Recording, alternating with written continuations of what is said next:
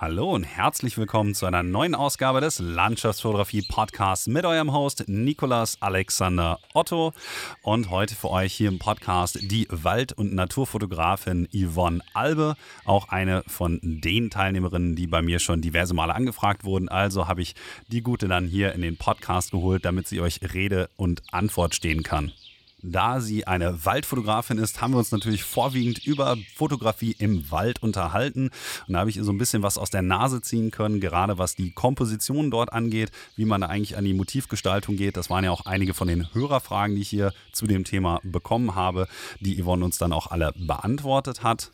Darüber hinaus haben wir natürlich auch ein wenig über Naturschutz gesprochen, denn Yvonne ist auch beim NABU und hat eine kleine Naturschutz- bzw. eine Waldschutzgruppe gegründet.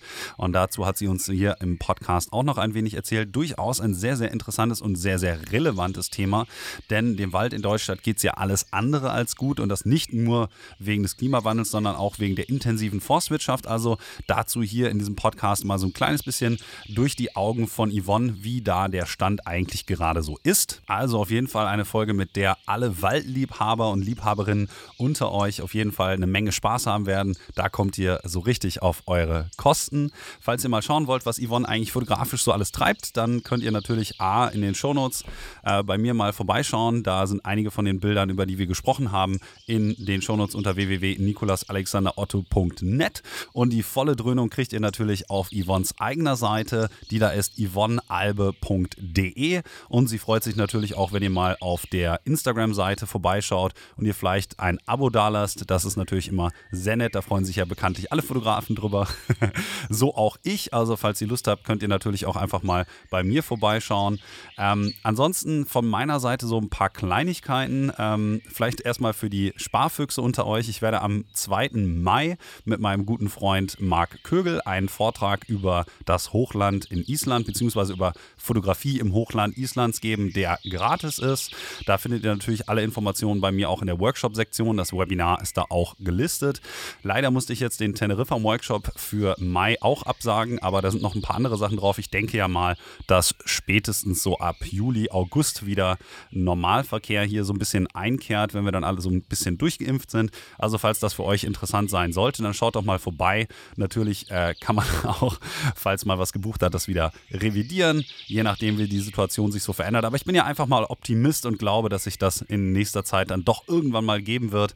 Wir sind ja ganz guter Dinge hier und so langsam nimmt das Ganze ja auch Fahrt auf. Also würde ich mich natürlich auch darüber freuen, wenn ihr mal bei mir auf der Seite in der Sektion Workshops vorbeischaut. Und ansonsten habe ich noch ein neues Island-Video auch auf meinem YouTube-Account hochgeladen, ähm, das einen ganz schönen Eindruck davon vermittelt, wie wunderschön eigentlich das isländische Hochland ist. Ähm, also auch da vielleicht für den einen oder anderen bildlich ein bisschen was dabei. Natürlich möchte ich euch auch herzlich dazu einladen, mir ein bisschen Feedback für die Episode dazulassen oder auch generell für Ältere, je nachdem, wie euch so ist. Ich würde mich auf jeden Fall freuen, wenn ihr da ein bisschen euch die Zeit nehmt, mir ein bisschen Feedback dazulassen. Positiv wie negativ, konstruktive Kritik und dergleichen mehr nehme ich natürlich alles sehr gerne an. Also, falls ihr mal vorbeischauen wollt bei mir auf der Homepage, könnt ihr auch auf jeden Fall dann direkt ein bisschen Feedback dalassen für den Podcast. Ansonsten freue ich mich auch äh, bei jedem von euch, der mir vielleicht bei Instagram ein bisschen was zum Podcast schreibt oder so, je nachdem, wie euch das gefällt, was euch gefällt oder was euch vielleicht auch nicht gefällt. Aber so viel dazu. Ich möchte euch jetzt erstmal einladen, zuzuhören bei der 59. Folge des Landschaftsfotografie Podcasts im Gespräch mit Yvonne Albe.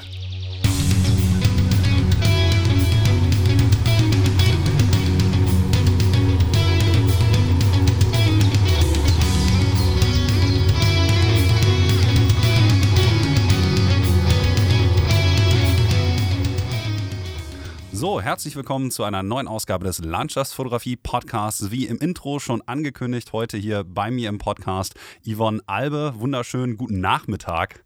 Wie geht's dir? Was machst du so? Und äh, schön, dass du dabei bist. Hallo Alex, ich freue mich sehr, dass ich dabei sein kann und habe mich auch sehr über deine Anfrage gefreut. Äh, ja, mir geht's ganz gut im Moment. Ich habe äh, relativ viel zu tun, vor allem mit ähm, Naturschutz im Moment. Also ich komme zu fast nichts anderem, aber das hat auch sehr Gutes. ja. Ja, das greifen wir auf jeden Fall gleich auch nochmal als Thema auf. So für alle Leute, die schon gespannt sind, habe ich ja garantiert im Intro auch schon mal kurz erwähnt, dass Naturschutz bzw. Äh, Waldschutz im Speziellen heute eins der Themen ist, mit denen wir uns beschäftigen wollen. Ähm, mir wird natürlich am Anfang immer so ein bisschen äh, nahegelegt, mal zu schauen, dass ich die Leute ein wenig vorstelle. Dementsprechend ähm, kommst auch du nicht so ganz drum herum, mal ein bisschen was darüber zu erzählen, wie du eigentlich zur Landschafts- bzw. im Speziellen ja eigentlich zur Waldfotografie gekommen bist. Ähm, ähm, also wie hat das Ganze bei dir kreativerweise so angefangen in den Kinderschuhen und wie hat sich das vielleicht dann bis heute so langsam entwickelt? Vielleicht magst du uns da ein klein bisschen was zu erzählen. Ähm, ja, ich bin eigentlich äh, sehr spät ähm, erst zur Landschaftsfotografie gekommen. Das war vor etwa vier Jahren, also ähm, 2017.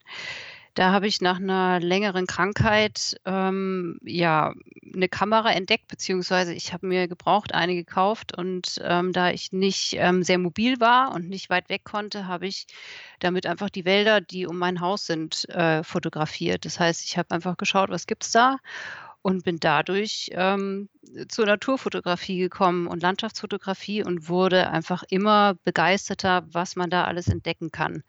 Also, durch die Kamera sieht man ja einfach auch noch mal vieles, was man so nicht wahrgenommen hätte. Und, ähm, der Wald bietet einfach so wahnsinnig viele Möglichkeiten für die Fotografie. Ähm, ja, das äh, das war sozusagen mein Beginn, wie ich eingestiegen bin. Und also, ich habe in meiner Kindheit, ähm, auch viele Naturerlebnisse gehabt. Mein Vater hat uns immer in die Berge geschleppt. Ähm, ich komme ja aus München und wir haben, äh, ja, auch Tour viele Touren eben, was weiß ich, in Tirol, in Italien und so weiter unternommen. Und ich denke, daher kam auch so eine gewisse Naturverbundenheit, die ich einfach, glaube ich, immer mitbringe. Äh, aber die Fotografie kam erst viel später.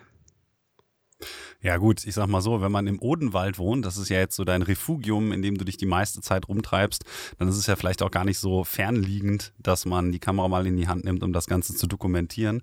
Warst du denn vorher auch schon immer viel in den Wäldern unterwegs, bevor sich jetzt bei dir dieser Schicksalsschlag eben ereignet hat, dass du dann überlegt hast, okay, ich brauche vielleicht ein kreatives Ausdrucksmittel oder so.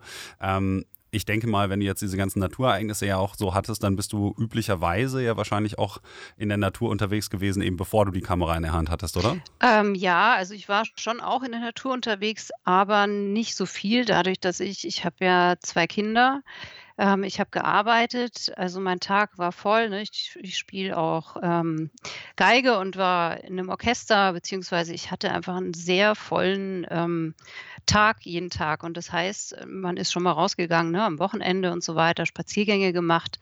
Aber, aber bis dahin spielte es keine so große Rolle, muss ich sagen. Also ich habe ähm, ja in Dresden studiert und da zum Beispiel hatte ich einen größeren Bezug, sage ich mal, noch zur Natur, weil, ne, in der in der Studienzeit, da geht man dann gern mal in die Sächsische Schweiz oder, äh, auch, äh, an die Elbauen und so weiter. Also, das war da noch intensiver, aber sobald ich, ne, angefangen habe zu arbeiten und dann Kinder hatte und so, das spielte keine Rolle oder wenig, sage ich mal.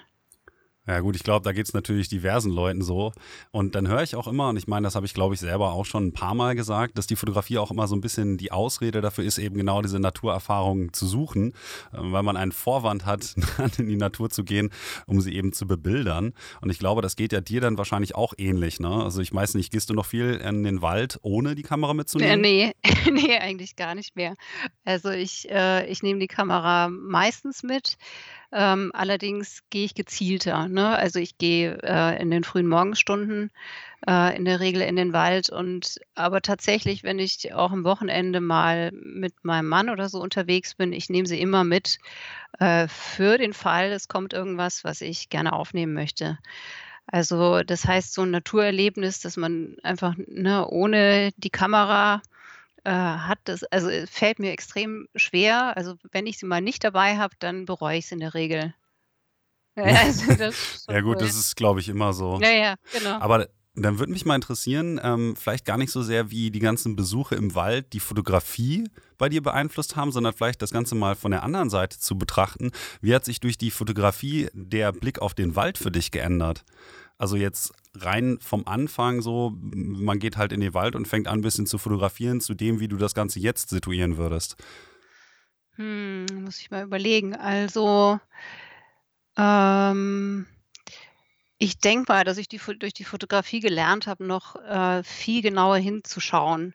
Also, dass man einfach also, zum Beispiel Rindenstrukturen, äh, besser wahrnimmt. Das ist jetzt nur mal ein Spiel äh, ein Beispiel oder auch, ähm, Blüten im Wald oder Blumen und so. Also, das heißt, man schaut viel genauer hin. Also, ich nehme einfach Sachen wahr, die, ähm, ich vorher wahrscheinlich nicht wahrgenommen hätte würde ich jetzt mal sagen. Das heißt, da kommt ja dann auch so ein gewisses Interesse für die Natur irgendwann ins Spiel. Äh, was weiß ich, auch, ähm, Baumarten zu erkennen oder, ja, Blumenarten und so, ne? Dass man sich fragt: „Hm, also jetzt sieht, ne, diese Rinde ja völlig anders aus wie, ähm, die von dem Baum, der daneben steht.“ Ähm, was ist das denn für einer? Also sozusagen, ne, Naturinteresse dadurch entsteht. Mhm. Ja, ich glaube, dass, dass äh, viele Leute gerade durch die Fotografie natürlich ein bisschen etwas mehr ähm, lernen über ihr Sujet, sei es jetzt bei Naturfotografen, äh, bei Landschaftsfotografen dann irgendwie die Topografie oder so oder eben bei, bei Tierfotografen dann ein bisschen was über Tiere. Ähm, würdest du denn sagen, dass das für dich auch, und das ist eine Frage, die ich jetzt in dem Kontext stelle, dass ich neulich mal wieder was über Waldbaden gelesen habe, auch so ein bisschen was Meditatives? Also viele Leute sagen ja, man geht in den Wald, ne, um sich zu verlieren und gleichzeitig sich selbst zu finden. Da gibt es dann immer diese ganzen, ich sag mal, ein esoterisch angehauchten Selbstfindungssprüche dazu oder so. Aber es hat ja schon irgendwie eine gewisse Magie, in den Wald zu gehen. Mhm. Ähm, ergreift dich das jetzt auch nach der Zeit, die du dort verbracht hast und immer wieder verbringst, immer noch so derartig? Ähm, also ich, äh, also ich bin jetzt kein Mensch, der sehr, sag ich mal, esoterisch angehaucht wäre, aber ich habe ganz viel drüber gelesen und ich stelle das auch selber fest, dass der Wald einfach eine ungeheuer ähm, gute Wirkung auf mich hat. Also wenn ich dort zwei Stunden gewesen bin oder auch nur eine halbe Stunde, dann bin ich viel ausgeglichener. Und ähm, das macht natürlich einen groß, also hat einen großen Einfluss ne, auf die psychische Gesundheit, würde ich mal sagen. Also ich denke, der Mhm. Wald spielt auch in dem Zusammenhang eine große Rolle für meine Gesundung am Ende, die ich dann erlebt habe, weil ich einfach viel Zeit da verbracht habe. Und ja, man kommt schon runter auf jeden Fall. Ähm, also je anspruchsvoller man wird, so mit der Waldfotografie, habe ich gemerkt, ähm, dass man natürlich auch gute Bilder haben möchte, ne, wenn man in den Wald geht, also ich zumindest. Und dass dann, ähm, ja, auch manchmal so ein bisschen Hetze damit verbunden ist. Wenn jetzt, was weiß ich, eine schöne Lichtstimmung ist, muss man ja relativ schnell reagieren, ne? Also, man kann dann nicht Mhm. irgendwie sagen: Ja. „Ach, ist das jetzt schön?“ Sondern man muss dann, ne, also wirklich gucken, wo ist jetzt eine Komposition, die ich äh, die ich jetzt, äh, finden kann. Und, ähm, also das heißt, manchmal ist dieses Ruhige geht dann so ein bisschen verloren. Aber es ist so, dass ich mich auch ganz häufig, eigentlich fast jedes Mal, wenn ich unterwegs bin, äh, wenn jetzt mal die Stimmung nicht so der Hammer ist, dass ich mich einfach nur hinsetze und die Stimmung genieße. Also einfach die, äh, was weiß ich, auf die Vögel achte oder einfach, äh, schaue, was um mich rum ist. Also mache ich fast jedes Mal. Das ist jetzt kein Muster oder so, aber es kommt einfach so über mich, sage ich mal. Also ich ja, ich versuche irgendwie, ja, das einfach auch noch mal wieder wahrzunehmen. Ja, ich glaube, selbst wenn man ohne Kamera in den Wald geht, hat das ja für viele Leute, ich meine, klassischer Waldspaziergang eben, eine gewisse Wirkung auch auf so das Sentiment, was man dann eben mitbringt. Und äh, ich persönlich finde halt Wälder eigentlich auch wunder, wunderschön. Aber da, wo ich bin, da gibt es ja nicht mehr so viel Wald. Und äh, der Odenwald ist ja zumindest noch eines der etwas größeren Waldgebiete, Mhm. glaube ich, auch wenn nicht mehr ganz zusammenhängt und so. Jetzt muss ich mal gerade fragen, weil ähm, kleines persönliches Anliegen von meiner Seite. Ich war mal ähm, als Kind, beziehungsweise als ja, früher Jugendlicher, keine Ahnung, mit 12, 13 oder so, ähm, diverse Male auch im Odenwald ähm, mit meiner Familie damals.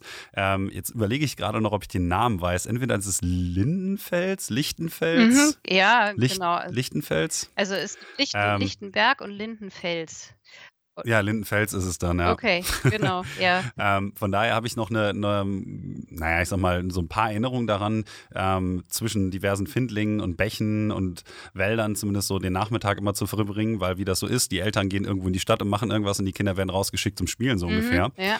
Und ähm, ich fand das immer lustig. Ich habe mir dann die Bilder von dir so angeschaut, jetzt auch natürlich nochmal für den Podcast und dachte so, ah, ich frage mich, wo das wohl alles ist jetzt, weil ich da einen gewissen persönlichen Bezug zumindest zu habe, war aber auch lange nicht mehr da.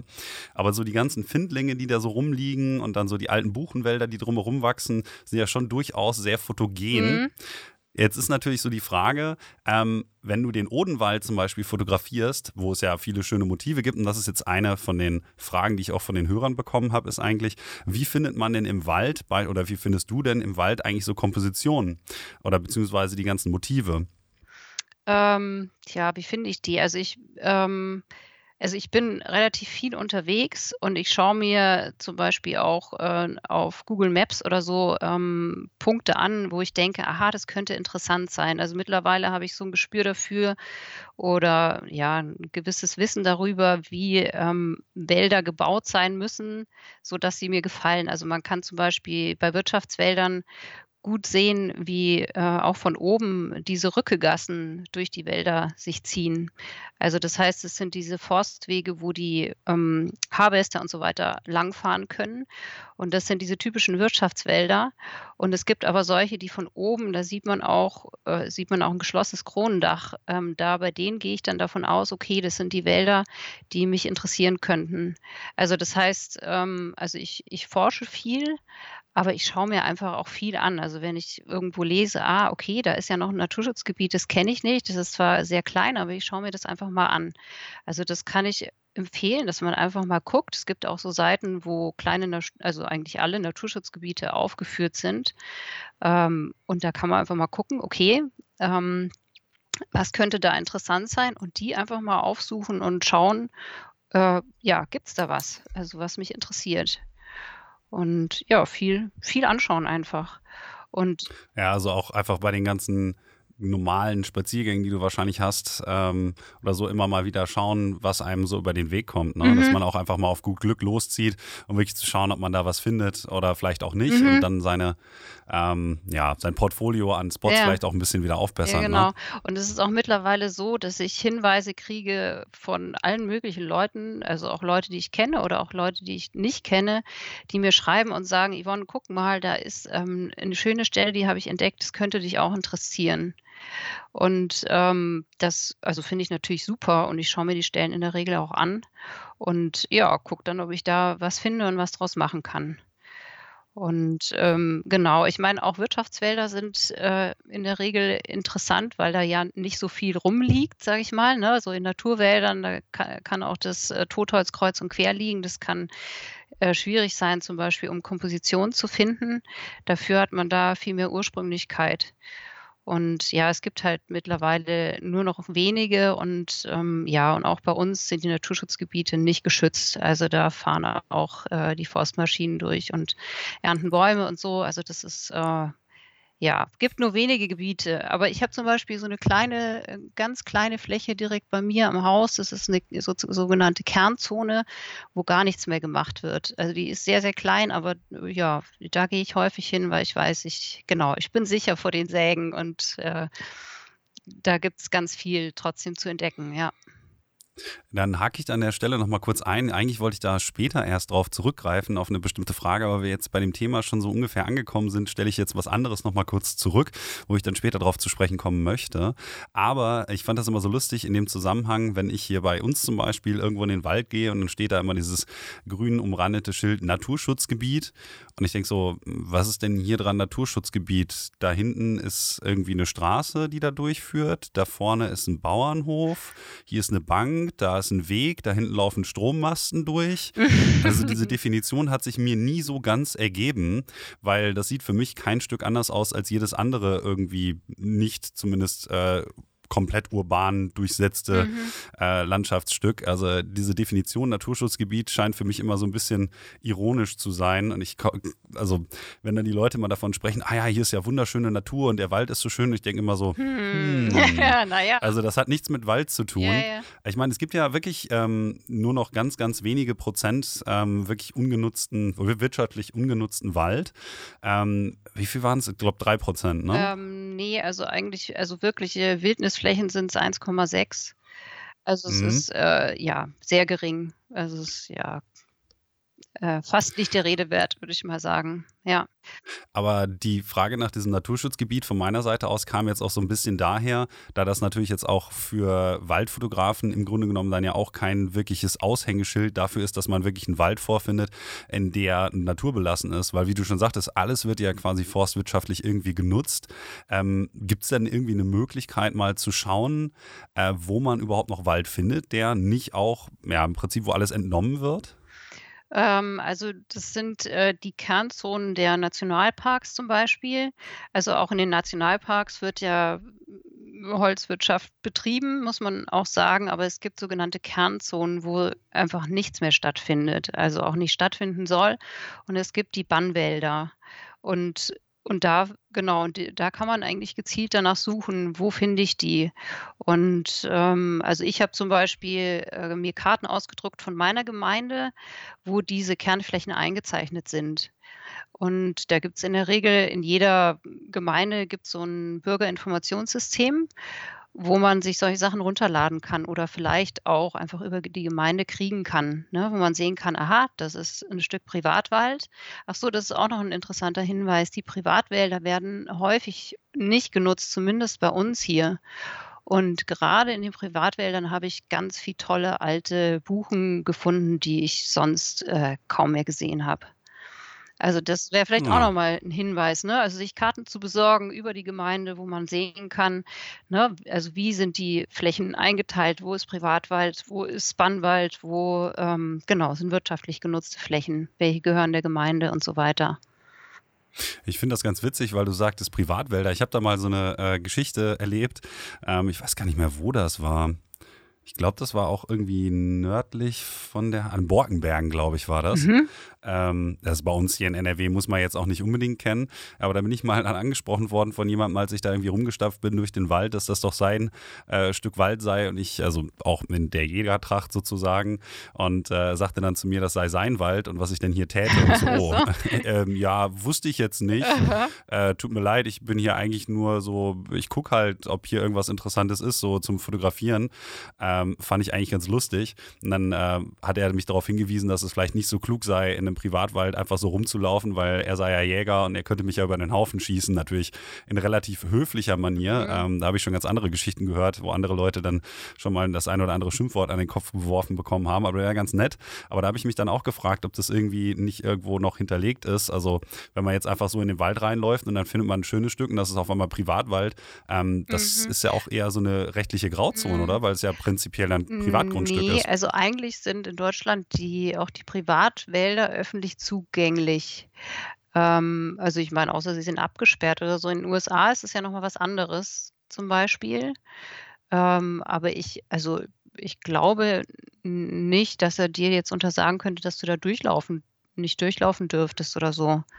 Ich glaube, das war auch äh, nicht, was er meinte. Ja. Er meinte halt lediglich, dass es vielleicht irgendwie nicht so klug sei, ähm, weil er jetzt wirklich, wenn er dann jagt, irgendwie natürlich mit dem Augenzwinkern mich dann aus Versehen über den Haufen schießen könnte. Okay. Das war jetzt keine Aufforderung, dass ich äh, meine Beine in die Hand nehmen sollte. Ja. Aber dann habe ich ja in dem Augenblick auch nur gedacht, aha, okay, wusste ich nicht. Ich hatte keine Ahnung, dass dieser Waldabschnitt offensichtlich irgendjemandem gehörte. Aha, okay, na gut, das weiß man ja in der Regel meistens nicht. Also bevor ich mich damit nicht au also auseinandergesetzt habe, wusste ich auch nicht, welches Waldstück gehört der Gemeinde, welches ist privat, welches ist nicht genutzt.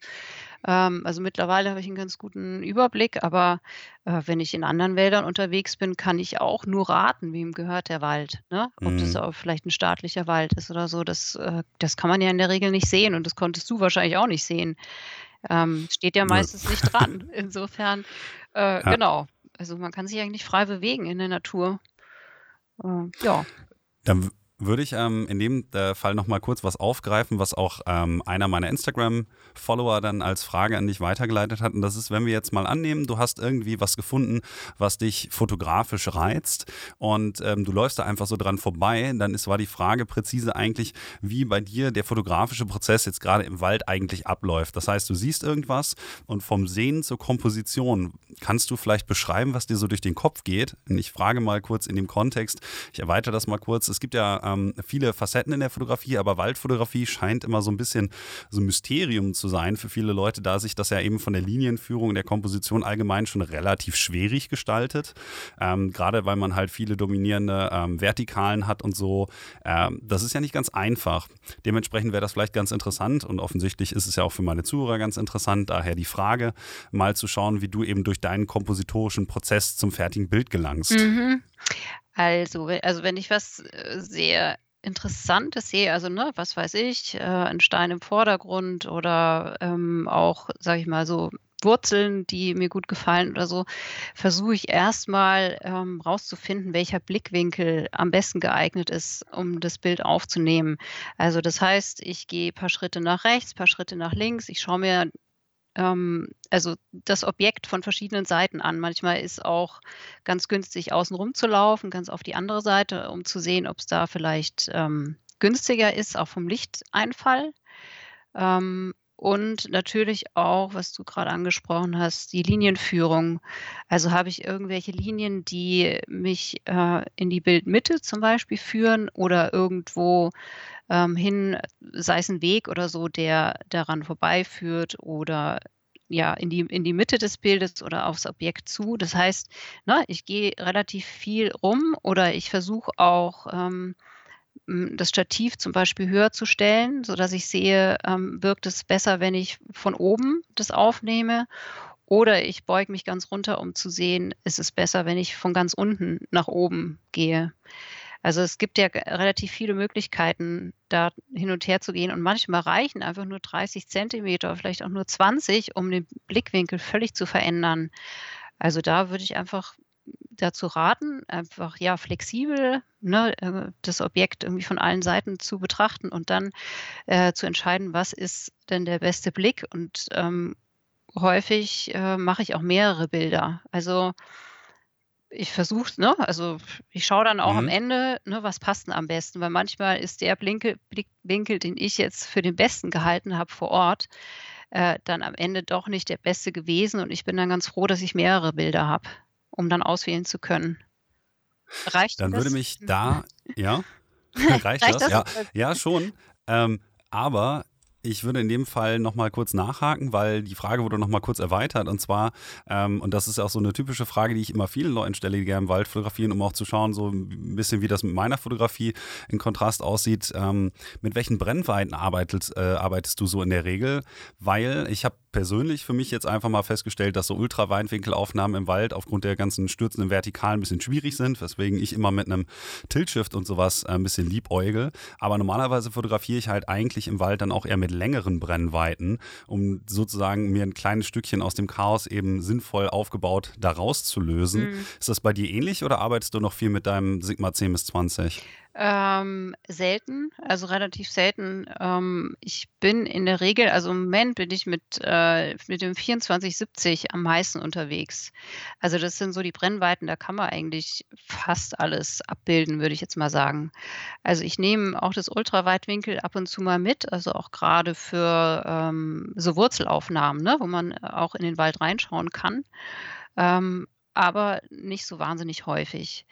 Und also es gibt natürlich auch Situationen, wo man Tele gut gebrauchen kann. Ähm, also auch zum Beispiel, wenn jetzt Nebel nicht so wahnsinnig ähm, dicht ist, dass man dadurch irgendwie äh, auch nochmal die, hm, wie kann man das denn sagen, also die Situation noch so ein bisschen verdichten kann. Hm, Mhm. aber jetzt genau, also die meisten, also die meiste Zeit verwende ich eben ne, Brennwerten zwischen ja, 24 und ähm, 70.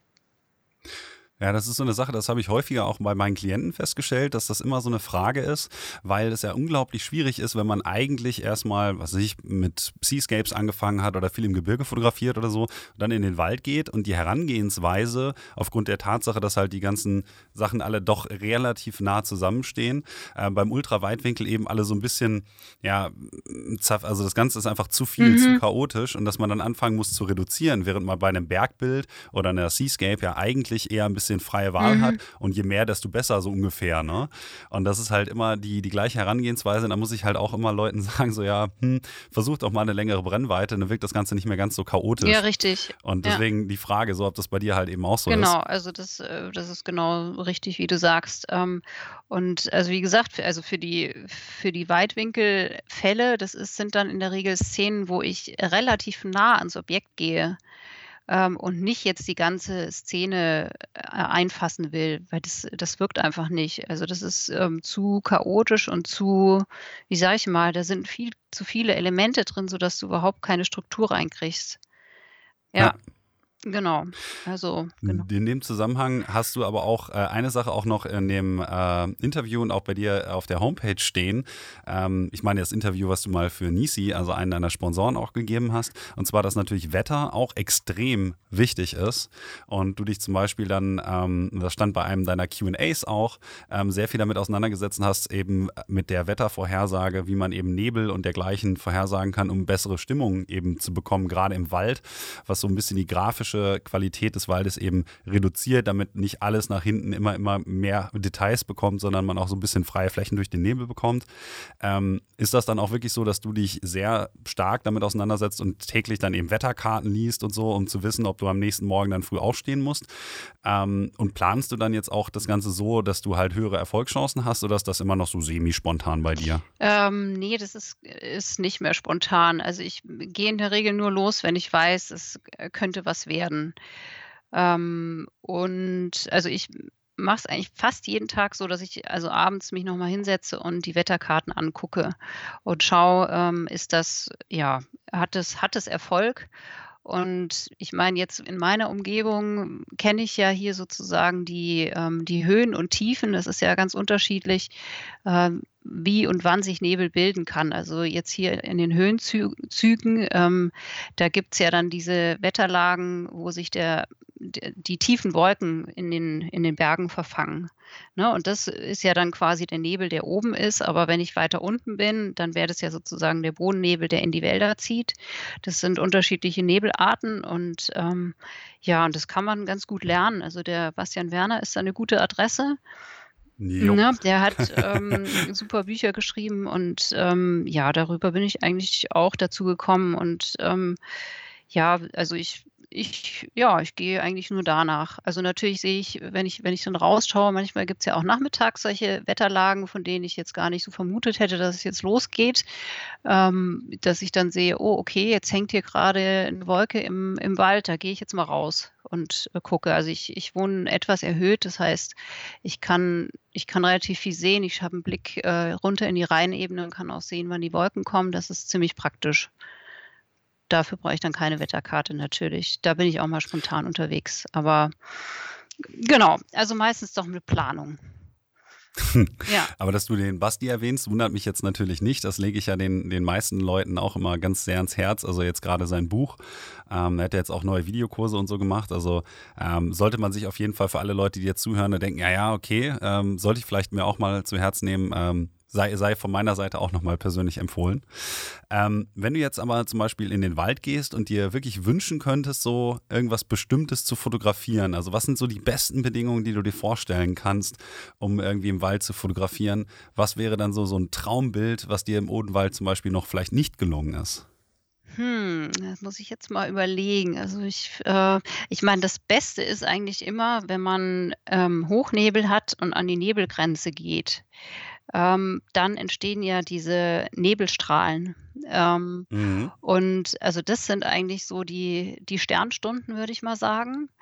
Äh, das muss man eben aber auch irgendwie gezielt aufsuchen oder vielleicht hat man auch mal Glück. Äh, ich weiß jetzt gar nicht, ob ich, ähm, ja, ach, ach, so, es gibt auch irgendwie noch Sachen, wo ich, äh, die ich gerne nochmal aufnehmen würde. Und das sind diese Blütenmeere in, in Wäldern. Also wir haben hier relativ wenig. Wir haben ein paar Bärlauchwälder äh, in der Ebene, aber zum Beispiel diese blauen Blüten oder ähm, ja, also gibt es ja, gibt's ja tolle Wälder in Deutschland auch und auch in Holland. Ähm, das sind so, so Wälder, die ich gerne mal aufsuchen würde. Und dafür bräuchte ich dann natürlich auch diese tollen Bedingungen, die ich mir wünsche. Ne? Also, ja. ja.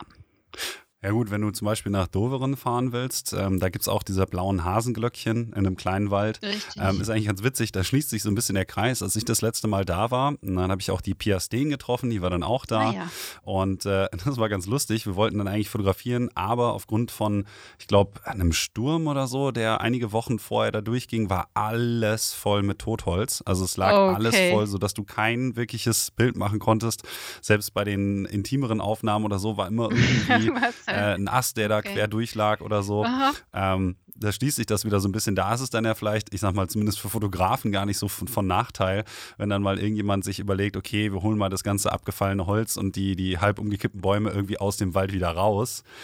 Ähm, aber gut, das ist natürlich jetzt auch eher die Ausnahme anstatt die Regel, ne? Ja, das denke ich auch. Genau. Ja, also das habe ich auf jeden Fall im Plan und genau, habe das auch für dieses Jahr irgendwie vorgesehen. Ich hoffe, ich schaffe das. Ja, momentan ist ja eigentlich eher so die tote Zeit. Ne? Also ich sehe das bei mir jetzt auch. Ich habe mir ja neulich ein ähm, Tele gekauft, ein neues, wollte damit ein bisschen unterwegs sein. Ähm, jetzt eher so mal zu schauen, so Dreier und dergleichen mehr und so. Aber irgendwie finde ich mich dann doch immer dabei, dass wenn ich in der Natur bin, einfach weil die ja, Vegetationsperiode irgendwie noch nicht so ganz angefangen hat, dass mich das nicht irgendwie so ganz catcht. Ist das bei dir auch so, dass du jetzt gerade zum Ende des Winters, zum Beginn des Frühlings, wenn es halt irgendwie noch keinen richtigen Schnee gibt, aber auch noch kein Blattwerk, weniger fotografierst als sonst? Mm, Ja, tatsächlich. Also im Moment ist es, also man hat jetzt einzelne Bäume, ne, an denen grün zu sehen ist, ähm, aber so richtig doll ist es halt im Moment nicht. Und ähm, ja, ich warte da jetzt eigentlich drauf, ne, bis das jetzt hier, ne, das Grün explodiert und das alles rauskommt und ähm, auch die Blüten am Boden rauskommen. Ja, das stimmt. Also in der Zeit, ähm, ja, ich bin einfach am Warten. Und äh, genau, also im Moment habe ich jetzt, äh, immer wenn ich es gesehen habe, jetzt äh, sind ja gerade die, die Obstbäume äh, blühen bei uns wie verrückt. Und ähm, also das sieht wunderschön aus, aber die stehen ja nur teilweise in den Wäldern. Ne? Also wir haben hier schon viele Kirschbäume in den Wäldern, aber, aber nur so vereinzelt. Also das heißt, es wirkt dann nicht so richtig gut. Also das heißt, das, im Moment mache ich dann einfach mehr Landschaftsfotografie. Mhm. Mhm. Ja gut, deswegen, ähm, das ist noch ein bisschen eine, eine Frage gewesen, die dahin abzielt auch und äh, eine nächste Hörerfrage zu beantworten. Und zwar ähm, war die Frage, welche Jahreszeit ist denn eigentlich für dich als Waldfotografin so zu bevorzugen? Wann fotografierst du am liebsten? Im Herbst. Also das geht eigentlich so im September los und ähm, geht bis in den Winter rein. Also ich sag mal, ja, sogar fast bis Januar, würde ich mal sagen. Also Herbst-Winterzeit. Also das ist eigentlich am besten für die Waldfotografie, würde ich sagen. Da gibt es ja ganz tolle Nebellagen in der Regel, also aller Art. Ne, von Hochnebel bis von, also bis Bodennebel und, ähm, und dann hat man natürlich fantastische Farben in den Wäldern. Äh, ja, das ist meine bevorzugte Zeit, würde ich sagen. Ja. Das mit dem Herbst äh, kann ich auf jeden Fall auch nur teilen. Also wenn ich mir ein paar von deinen Bildern aus dem Portfolio anschaue, sind natürlich so ähm, Bilder mit den Findlingen, wo dann vorne irgendwie Buchenlaub drauf liegt, ein bisschen Nebel im Hintergrund und dann noch ähm, Verästelungen oben, alle in Gelb und Rottöne. Das macht sich natürlich auf jeden Fall schon sehr gut. Ähm, was mich aber überrascht hat, ich habe ja vor einiger Zeit ähm, bin ich aufmerksam geworden auf eins deiner Bilder in meinem Feed und da hast du ein paar Weiden fotografiert in einem überfluteten, ähm, ich weiß gar nicht genau, ähm, irgendwie glaube ich in einem überfluteten Teil von einem anderen Gewässer im Grunde genommen. Und äh, das Bild fand ich absolut faszinierend. Vielleicht liegt es auch daran, dass ich ein Bild dieser Art noch nie vorher gesehen hatte. Mhm. Und das ist ja eigentlich ein Bild, was jetzt auch in dieser, naja, in Anführungsstrichen, toten Vegetationsperiode irgendwie aufgenommen wurde. Richtig. Aber das zeigt ja auch, dass man selbst da noch irgendwie was finden kann, wenn man weiß, wo man sucht. Also ist das bei dir ein Zufallsfund gewesen oder wusstest du direkt, ah ja, okay, jetzt könnte ich da auf jeden Fall mal hin, weil gerade überflutet ist oder so? nee, Wie ist das Bild eigentlich Ja, entstanden? also das äh, habe ich, also ich ähm, arbeite ja auch mit ähm, dem NABU zusammen und ähm, das ist eine sehr nette Gem Gemeinschaft da und ähm, die wissen natürlich auch, dass ich fotografiere und einer meiner Freunde hat gesagt, hier, ich war da gestern in dem Naturschutzgebiet, da sind die Weiden gerade unter Wasser, das könnte dich interessieren, geh doch da mal hin. Und dann dachte ich, super Idee, dann mache ich das mal. Also so, so äh, ist das entstanden. Und also ich hatte natürlich super viel Glück, würde ich jetzt mal sagen, weil einfach auch nochmal der Nebel ähm, kam, beziehungsweise hinten entstanden ist. Das ist am Altrhein, also Feuchtgebiet im Grunde, und äh, das war einfach alles überflutet zu der Zeit.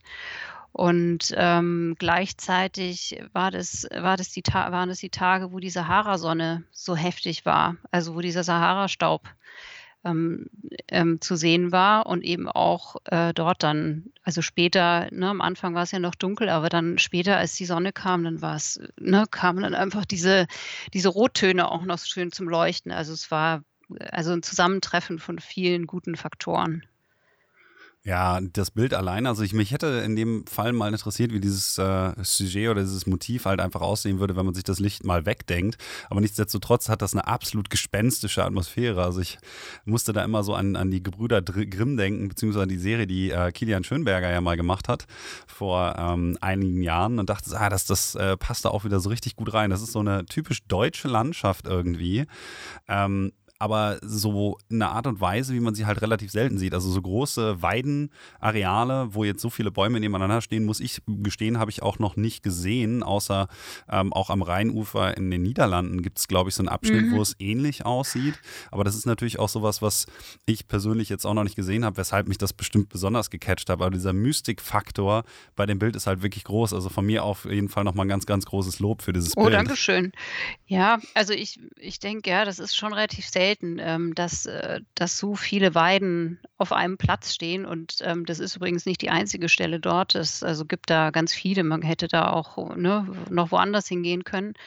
Aber das stimmt, ja. Also so, so eine Vegetationsstruktur, das gibt es halt relativ selten und in der Regel dann eben nur in ja, Feuchtgebieten, würde ich mal sagen, oder halt in sehr feuchten, an feuchten Stellen. Mhm. Ja, ich muss dann jetzt aber nochmal an der Stelle auch äh, eine Sache aufgreifen, die du gerade gesagt hast. Und zwar, du sagtest ja, du bist NABU-Mitglied, ne? Mhm. Und es gab noch eine Frage, und das ist eigentlich eine Frage, die ich dir ohnehin schon stellen wollte, aber es geht so ein bisschen darum, ähm, eigentlich, weil wir ja immer mal hier im Podcast ähm, wieder Sachen ansprechen, die auch mit Naturschutz in der gleichen mehr zu tun hatten. Das ist ja schon so ein bisschen angeklungen am Anfang. Ähm, haben wir eigentlich als Fotografen so ein bisschen eine Vorbildfunktion für andere Leute, weil wir vielleicht ein eventuell größeres Sprachrohr haben, weil du benutzt ja zum Beispiel deine Instagram-Plattform auch immer wieder, um Leute darauf hinzuweisen oder jetzt ich den Podcast ja im Grunde genommen auch, was so alles in der Welt los ist und was vielleicht die einzelnen Leute irgendwie hier oder da ähm, vielleicht verpasst haben könnten, was so gerade auch im Naturschutz oder im Klimaschutz gerade so Thema ist. Ähm, wie ist das bei dir? Siehst du das so, dass du eine Vorbildfunktion hast? Äh, ja, also ich für mich schon. Also ich das ich kann natürlich nicht jetzt für alle Fotografen oder Landschaftsfotografen, da hat ja jeder so andere, ähm, ja, Ziele. Ähm, aber für mich ist es ein also ein sehr großes Ziel, dass ich eben mit meiner Fotografie auch darauf hinweisen möchte, dass wir diese Naturräume erhalten und, äh, was wir verlieren können. Äh, ja, also es ist ein ganz großes Anla Anliegen von mir, eins meiner größten, würde ich jetzt mal sagen. Ist es denn auch so, dass du schon, ähm, sagen wir mal, ein unmittelbares Feedback bekommen hast, zum Beispiel jetzt von deinen Followern oder bei deinen Ausstellungen oder so, dass Leute dann gesagt haben, okay, ich werde jetzt auch irgendwie aktiv im NABU oder bei anderen Naturschutzorganisationen äh, oder so, weil sie eben deine Bilder dann auch gesehen haben und dachten, jetzt muss ich auch mal langsam was machen? Ähm, teilweise, ja. Also teilweise. Ich habe ja mittlerweile auch so eine kleine Waldgruppe gegründet. Ähm, das weiß ich jetzt nicht, ähm, ob, naja, das kam, glaube ich, jetzt nicht äh, durch meine Bilder, aber ähm, es werden doch relativ viele Leute aufmerksam. Und ähm, also es, es sind auch einige Leute dabei, die sagen, ach, sie helfen mal bei irgendwelchen Schutzaktionen. Und ähm, ja, also ich merke auch, dass ich zum Beispiel auf, also ich habe so zwei kleine Patenkinder, die ich häufig auf meine Touren mitnehme. Und äh, die sind da sehr begeistert dabei und ähm, unterstützen das alles. Und ähm, ich denke mal, ne, auch wenn man mit Kindern was zu tun hat, die man noch begeistern kann für diese Naturräume, dann ist es ganz viel, also hat es einen großen Wert. Ist es denn so, dass du ähm, vielleicht den Leuten mal so ein, zwei Tipps geben kannst, was denn, wenn man jetzt als äh, Zuhörer oder Zuhörerin ähm, hier mit beiwohnt, eigentlich so machen kann? Also was jetzt so quasi jeder so machen könnte, wenn man sagt, naja, ich will jetzt aber auch mal ein bisschen was für den Wald tun, so ganz konkret vielleicht. Das war nämlich die Anschlussfrage zu dem, äh, was ich gerade einmal kurz fragen wollte. Äh, ja, ich glaube, da gibt's, ähm, ganz viele Möglichkeiten. Es kommt ja so ein bisschen drauf an, was man so in seiner Natur also in der Natur, die man um sich rum hat, sieht. Also bei mir zum Beispiel, ähm, ja, ist die Forstwirtschaft sehr stark ausgeprägt und, ähm, ich glaube, da hilft es immer wieder darauf hinzuweisen, ähm, also bei Politikern mal vorzusprechen, beziehungsweise mal einen Brief zu schreiben, zu sagen: „Das gefällt uns nicht, wir wollen das gerne anders haben.“ Ähm, oder sich eben auch ähm, so einer Waldschutzgruppe anzuschließen, sodass man einfach dass es immer mehr Leute werden, die sich ähm, um die Natur kümmern und einfach auch was erreichen wollen. Natürlich kann man auch Petitionen unterschreiben oder, oder eben sich im Waldschutz aktiv zeigen, also was weiß ich, bei Pflanzaktionen mitmachen oder Schutzaktionen und so weiter. Da gibt es so viel. Hast du da, ja? ja? Hast du da denn über den NABU dann prinzipiell die Kontakte bekommen, um auch äh, dahingehend aktiv zu werden, dass du eben sagtest, okay, ich kann jetzt diese Gruppe zum Beispiel gründen? Ähm, oder wie hat sich das Ganze dann eigentlich so bei euch logistisch bzw. organisatorisch strukturiert? Nee, das war eigentlich eher umgekehrt. Also ich, ähm, also das kam eigentlich daher, dass dieser Wald, ähm, der vor meiner Haustür ist, der wurde also kurz nachdem ich sozusagen angefangen hatte mit Fotografie und den so lieb gewonnen hatte, ne, durch durch diese Fotografie, der wurde bei Waldarbeiten ziemlich übel zugerichtet. Also, es war wirklich ein ziemlicher Schock für mich, muss ich sagen. Und damit hat es angefangen, dass ich mich, äh, ja, darum gekümmert habe oder ich einfach nicht mehr wollte, dass sowas wieder passiert. Ich glaube, das war das war der Anfang von allem, dass ich überhaupt mich, ähm, engagiert habe.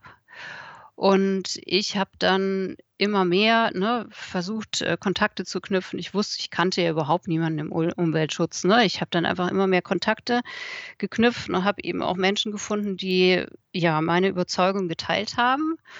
Und ich habe dann mit einem Freund, ähm, haben wir gesagt, ach, wir gründen jetzt mal so eine Waldgruppe und ähm, das haben wir auch gemacht und haben dann auch festgestellt, es ist ganz sinnvoll, sich einer Umweltorganisation anzuschließen, weil dann hat man einfach einen besseren Rückhalt.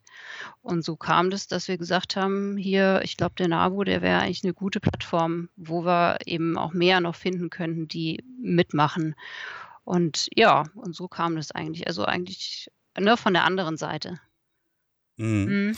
Ich frage mich immer bei so Sachen, also wenn ich jetzt auch in den Wald gehe oder so und dann so umgehackte Bäume sehe und dergleichen mehr, dass ja die Forstwirtschaft in Deutschland halt unglaublich ja, präsent ist, aber die meisten Laien das vielleicht gar nicht als so wahrnehmen, weil es so, so normal geworden ist, dass die meisten vielleicht auch gar nicht mehr wissen, wie eigentlich so ein naturbelassener Wald wirklich aussieht und dementsprechend dann auch das als unproblematisch wahrnehmen. Mhm. Ich weiß gar nicht, es gibt ja in Deutschland, glaube ich, wirklich nur noch eine, wie gesagt, du sagst, glaube ich, 1,6 Prozent ne? Mhm. Wildnis. Also mir fallen auch, ähm, vielleicht jetzt muss ich ja jetzt nicht unbedingt namentlich nennen, aber nur drei Waldgebiete ein ähm, in Deutschland, die noch wirklich natürlich sind. Glaubst du, wenn mehr Wildnis wirklich vorhanden wäre, dass das Problembewusstsein bei einigen Leuten dadurch auf jeden Fall steigen würde?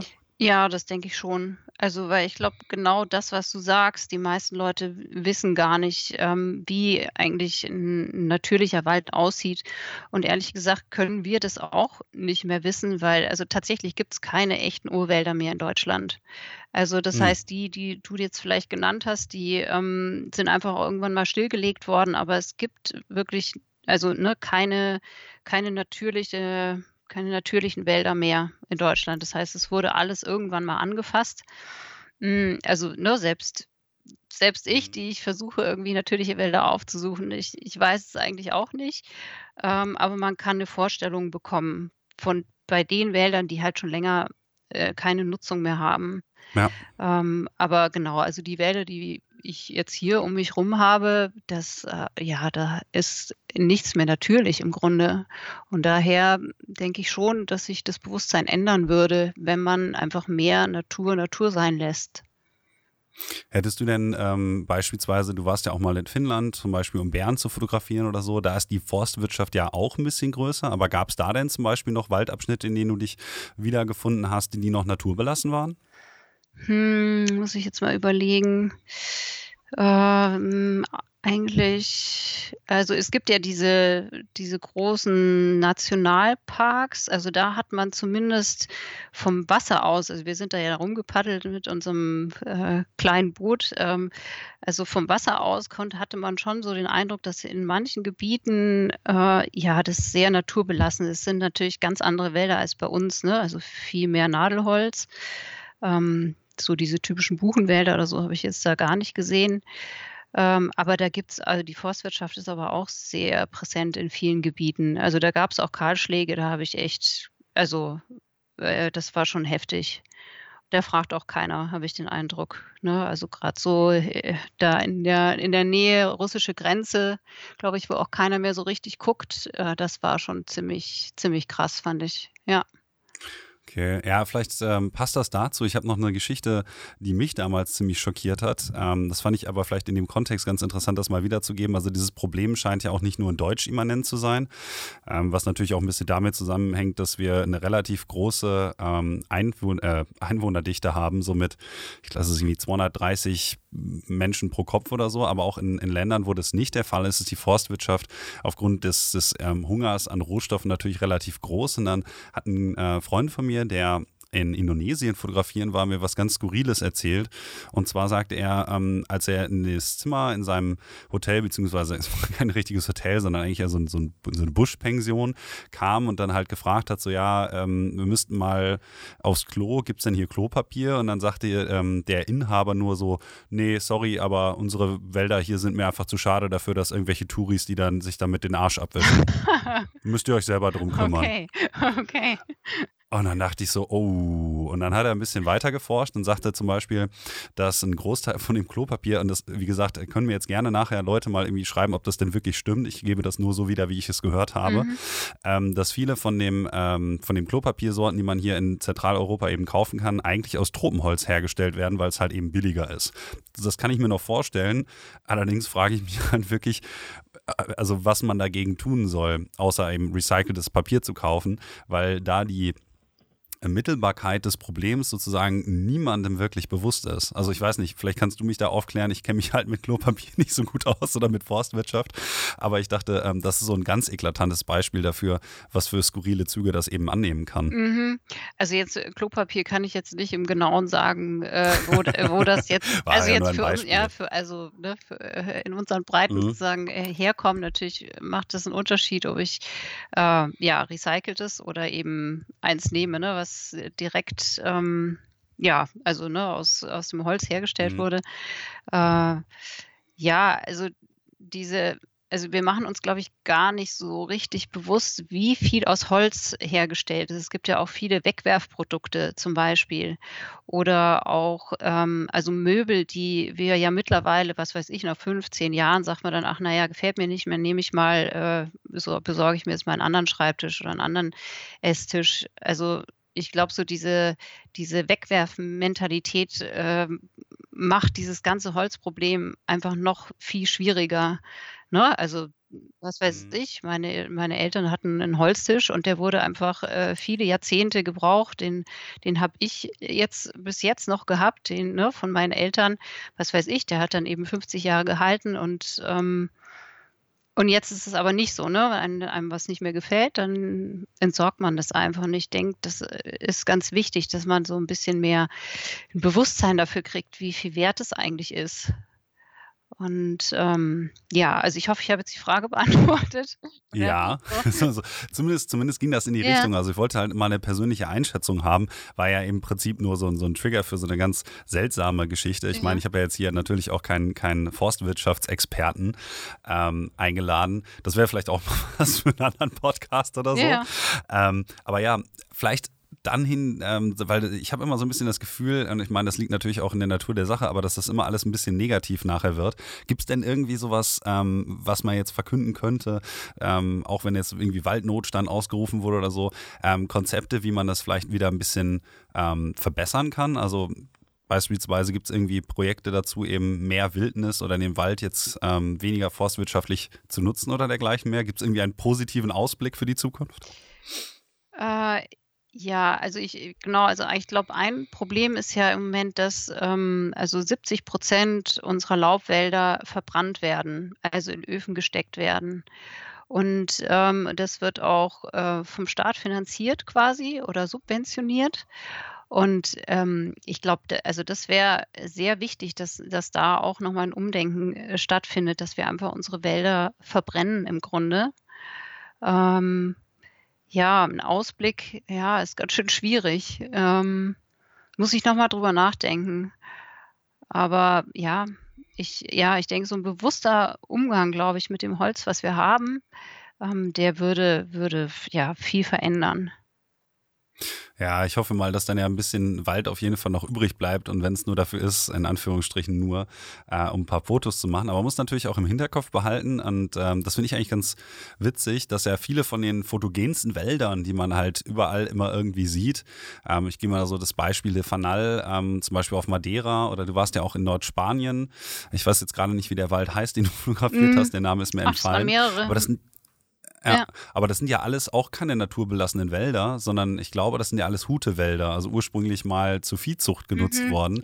Ähm, das rein aus fotografischer Sicht, teilweise die Wälder, die eben gar nicht mal unbedingt naturbelassen sind, sogar die fotografisch irgendwie interessanteren sind, weil es einfacher ist, da Bilder zu Mhm, das machen. stimmt, ja. Ähm, sozusagen, dass man als Fotograf im Hintergrund behalten sollte, dass natürlich ähm, ein natürlicher Wald nicht immer gleich ein fotogener Wald ist. Aber es sollte natürlich eigentlich darum gehen, genau diese Art von Naturwäldern wieder herzustellen.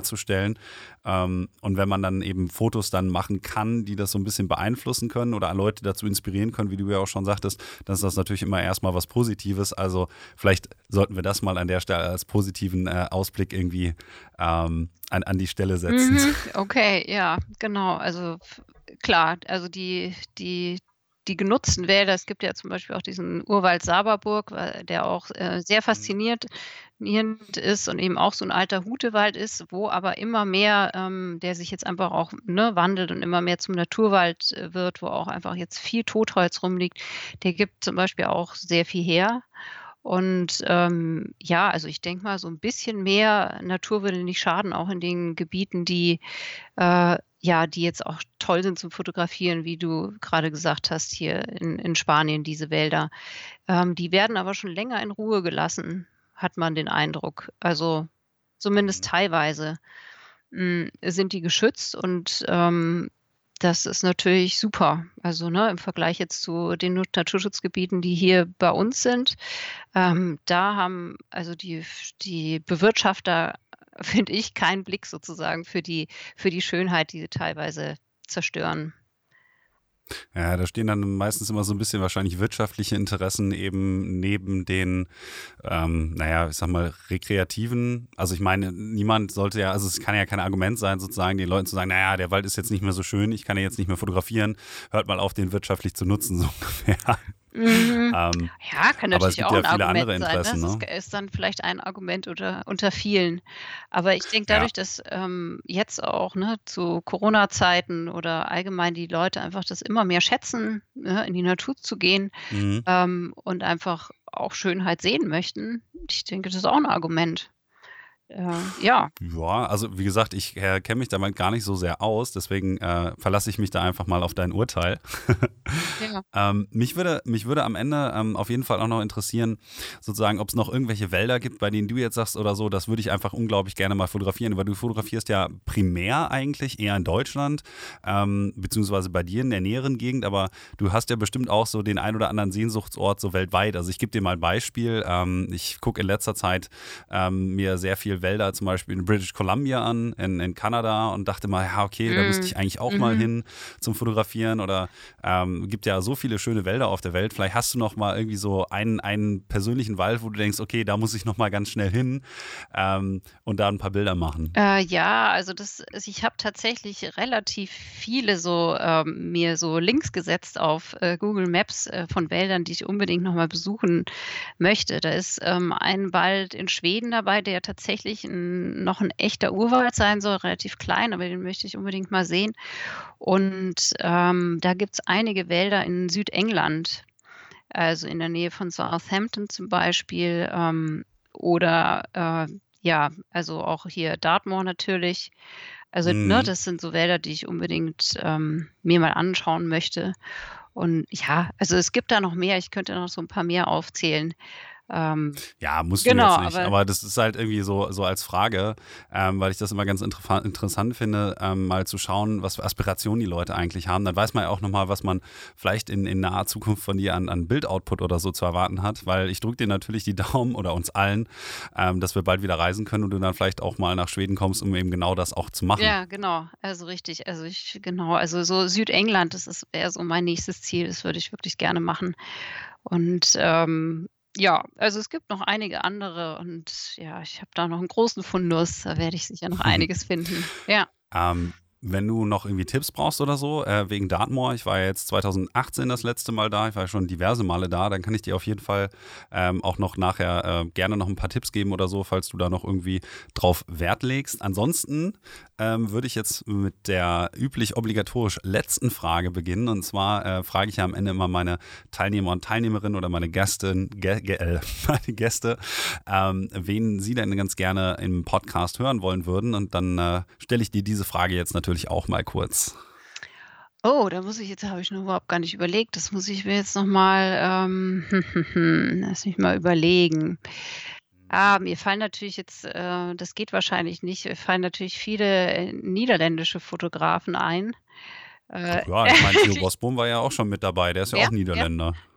Der Theo Bosboom. Ah, okay. Also Martin Poth zum Beispiel ist jemand, ähm, also den ich sehr schätze als Fotograf, aber auch als Mensch, den habe ich auch schon persönlich kennengelernt, aber das weiß ich jetzt nicht. Da müsstet ihr euch wahrscheinlich Englisch unterhalten. Ja, das soll äh, kein Ding der Unmöglichkeit sein. Genau, also das, äh, das wäre so jemand, äh, das würde mich äh, ja interessieren. Mhm. Mhm, genau. Ähm, ja, ich weiß nicht. Ich muss jetzt mal schauen. Ich glaube, der nächste Gast, den ich habe, ist sogar mal wieder ein internationaler Gast. Ähm, wenn er denn irgendwann mal von dem Vulkan äh, in Island wieder zurückkommt. Äh, ich habe Gefühl, das Gefühl, der bleibt da wahrscheinlich noch ein Weilchen. Aber den werten Martin schreibe ich mir auf jeden Fall auch mal mit auf die Liste. Mhm. Das ist ja kein Ding der Unmöglichkeit. Es gibt ja auch einige Niederländer, die durchaus Deutsch sprechen können. Äh, vielleicht kann ich den guten Mann einfach mal fragen, wie das bei ihm so mit seinem sprachlichen Talenten aussieht. Ja, er meinte, er kann so ein bisschen, aber es ist, ähm, weiß ich nicht, ob es reicht für einen Podcast. Aber genau, frage ihn einfach mal. Gut, ich frage einfach mhm. mal. Ähm, ja, dann würde ich mich ganz gerne ähm, zum Ende hin nochmal bei dir bedanken, dass du dir die Zeit genommen hast, hier ein bisschen mit mir in dem kleinen Podcast hier zu quatschen. Und äh, würde mich freuen, wenn wir uns dann vielleicht auch mal irgendwann im Wald begegnen. Ja, genau, das wäre doch schön. Ja, ich äh, hatte sehr viel Spaß und es hat mich sehr gefreut, dass ähm, ich das machen konnte. Vielen lieben Dank.